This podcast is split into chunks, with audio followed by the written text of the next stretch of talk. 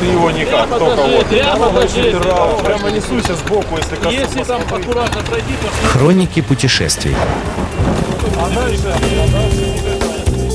Добрый день всем слушателям Моторадио. В эфире мотопрогулка выходного дня и я, Наталья Луковникова. Сегодня повод вспомнить не только летние дни, но и южные мотопоездки. Если вы оказались в Крыму на своем мотоцикле или арендовали его уже там, то можно посмотреть в городе Балаклава, недалеко от Севастополя, руины средневековой крепости. Это то, что вы не увидите в центральной России. Генуэзская крепость. У нас такого, естественно, нет. Расположена она в 12 километрах к юго-востоку от города Севастополя и входит в его административную зону. На самом деле, еще недавно не было возможности посмотреть эту крепость, потому что, как вы знаете, в Балаклаве стояли подводные лодки, и сейчас, если вы туда заехали, вы можете посмотреть соответствующий музей.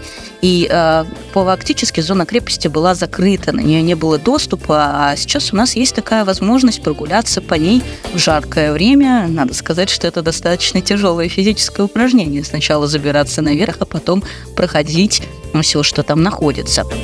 А, крепость занимает вершину, а также склоны горы Кастрон, что по-гречески, собственно, и означает крепость у входа в Балаклавскую бухту.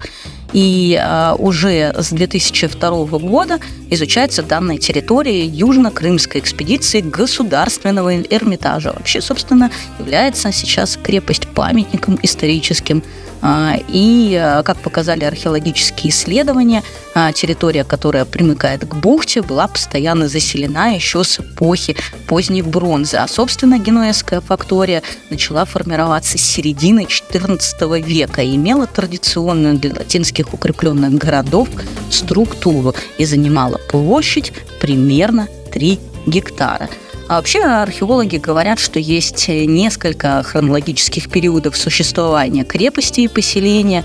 Это искивский, потом греко-византийский и первый генуэзский и феодоритский. А мы как-то недавно с вами говорили про крепость, э, принадлежавшую княжеству Феодора, и второй генуэзский, а как раз тогда, когда начала строиться сохранившаяся ныне крепость, и османо-татарский можно найти и верхний пригород, где есть замок Святого Николая, и в нижнем городе а, Святого Георгия, и а, в пригороде а, множество разных поселений, остатков зданий – и так далее и тому подобное. Ну что ж, доезжаете туда, оставляете мотоцикл, естественно, внизу на парковке и под жарким южным солнышком, конечно, прикрыв голову, прогуливаетесь по этой крепости.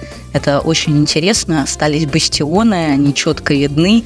А остались, как я уже сказала, остатки церквей, остатки а, консульского замка. Все это можно смотреть. Ну и самое главное, оттуда прекрасные виды открываются на бухту совершенно фантастические, поэтому всем советую доехать и прогуляться по Генуэзской крепости Чимбала. А с вами была я, Наталья Луковникова, и мотопрогулка выходного дня. До новых встреч на Моторадио. Пока. Хроники путешествий.